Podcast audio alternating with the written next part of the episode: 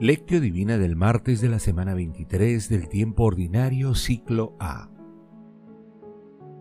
Fiesta de la Natividad de la Bienaventurada Virgen María. Miren, la Virgen concebirá y dará a luz un hijo y le pondrán por nombre Emmanuel, que significa Dios con nosotros. Mateo 1, versículo 23. Oración inicial. Santo Espíritu de Dios, amor del Padre y del Hijo, ilumínanos con tus dones para que podamos comprender los tesoros de la sabiduría que Jesús nos quiere revelar en este día. Otórganos la gracia para meditar los misterios de la palabra y revélanos sus más íntimos secretos.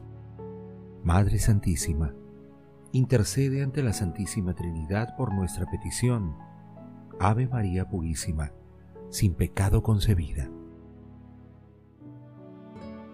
Lectura. Lectura del Santo Evangelio según San Mateo capítulo 1, versículos del 18 al 23.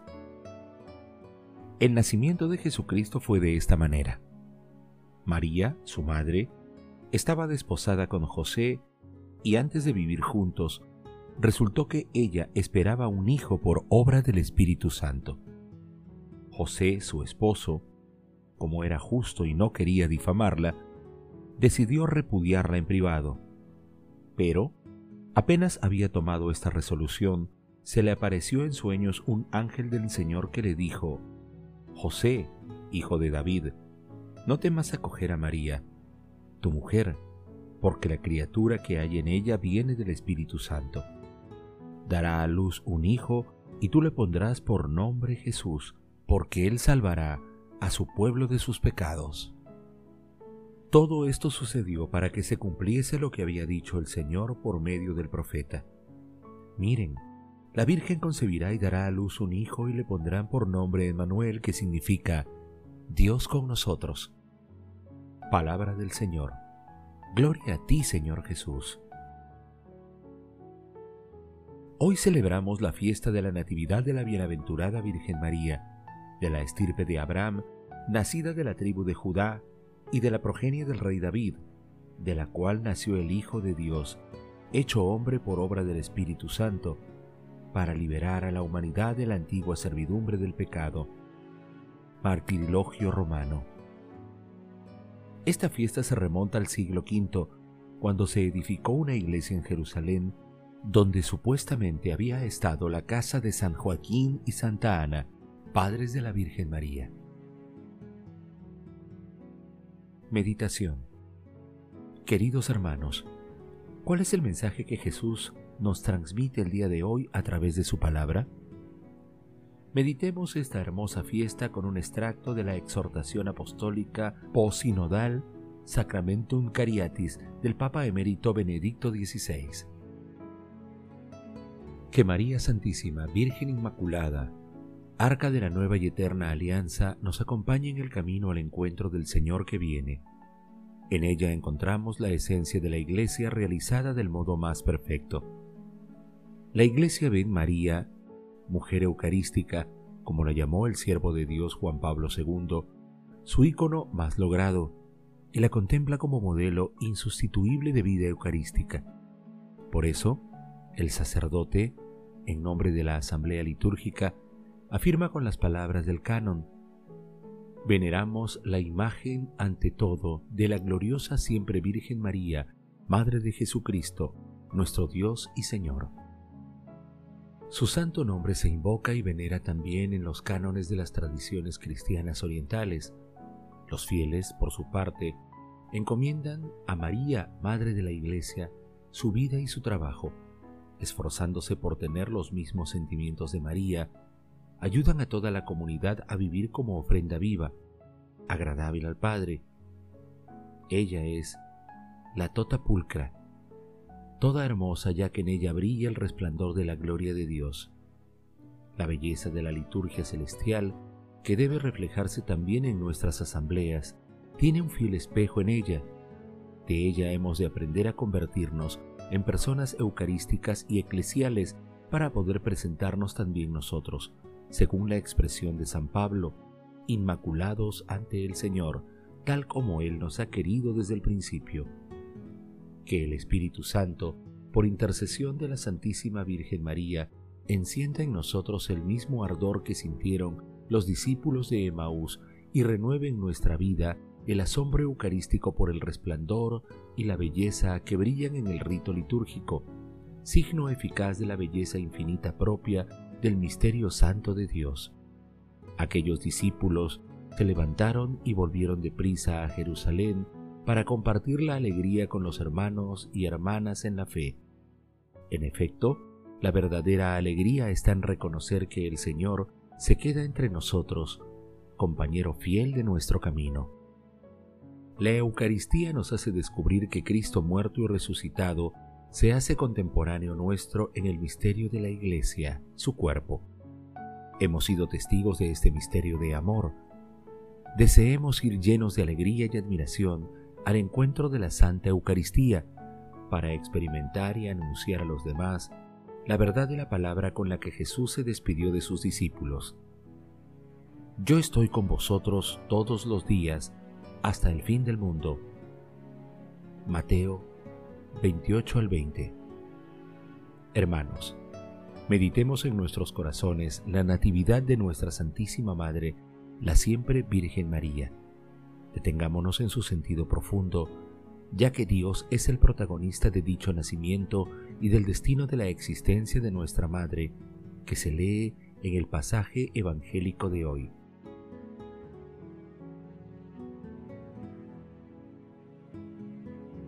Oración Padre Eterno, concede Señor a tus servidores el don de la gracia del cielo, para que cuantos hemos recibido las primicias de la salvación por la maternidad de la Virgen María, consigamos aumento de paz en la fiesta de su nacimiento.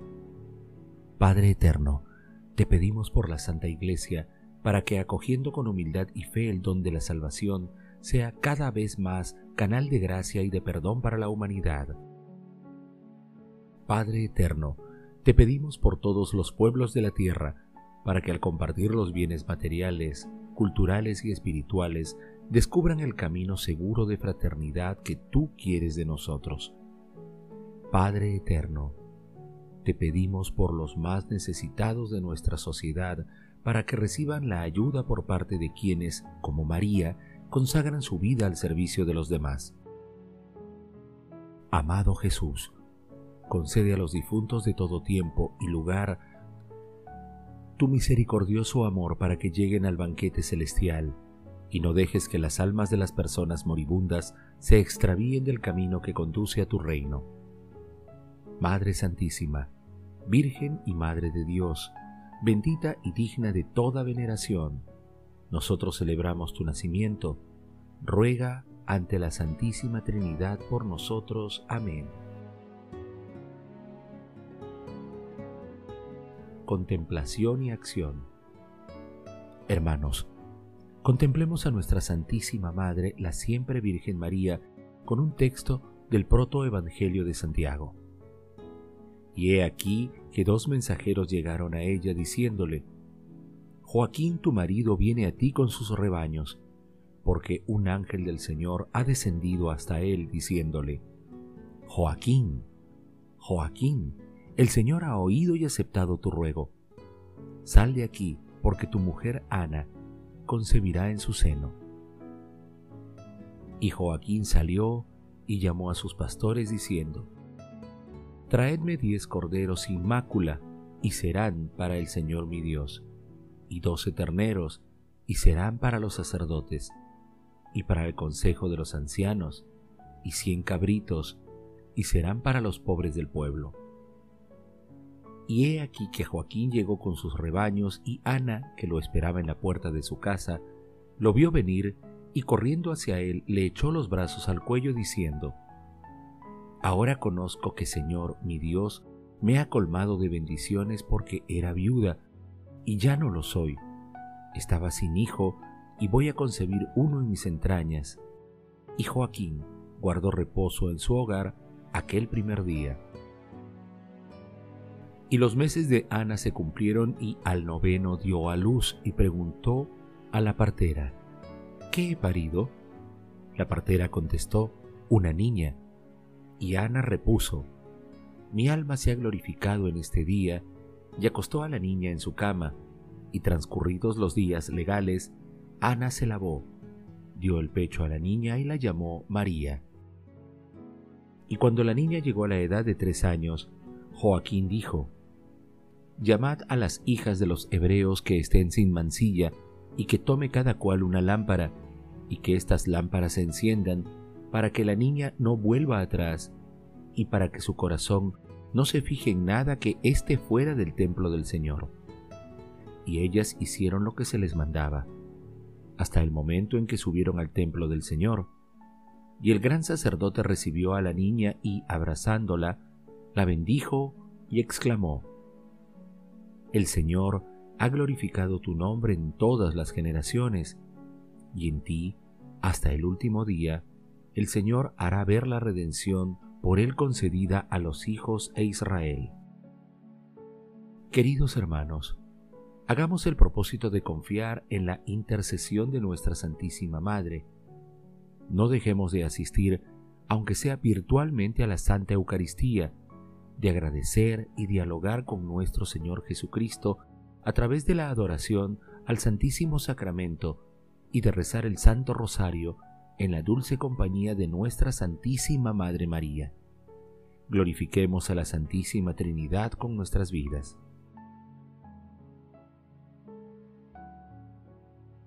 Oración final.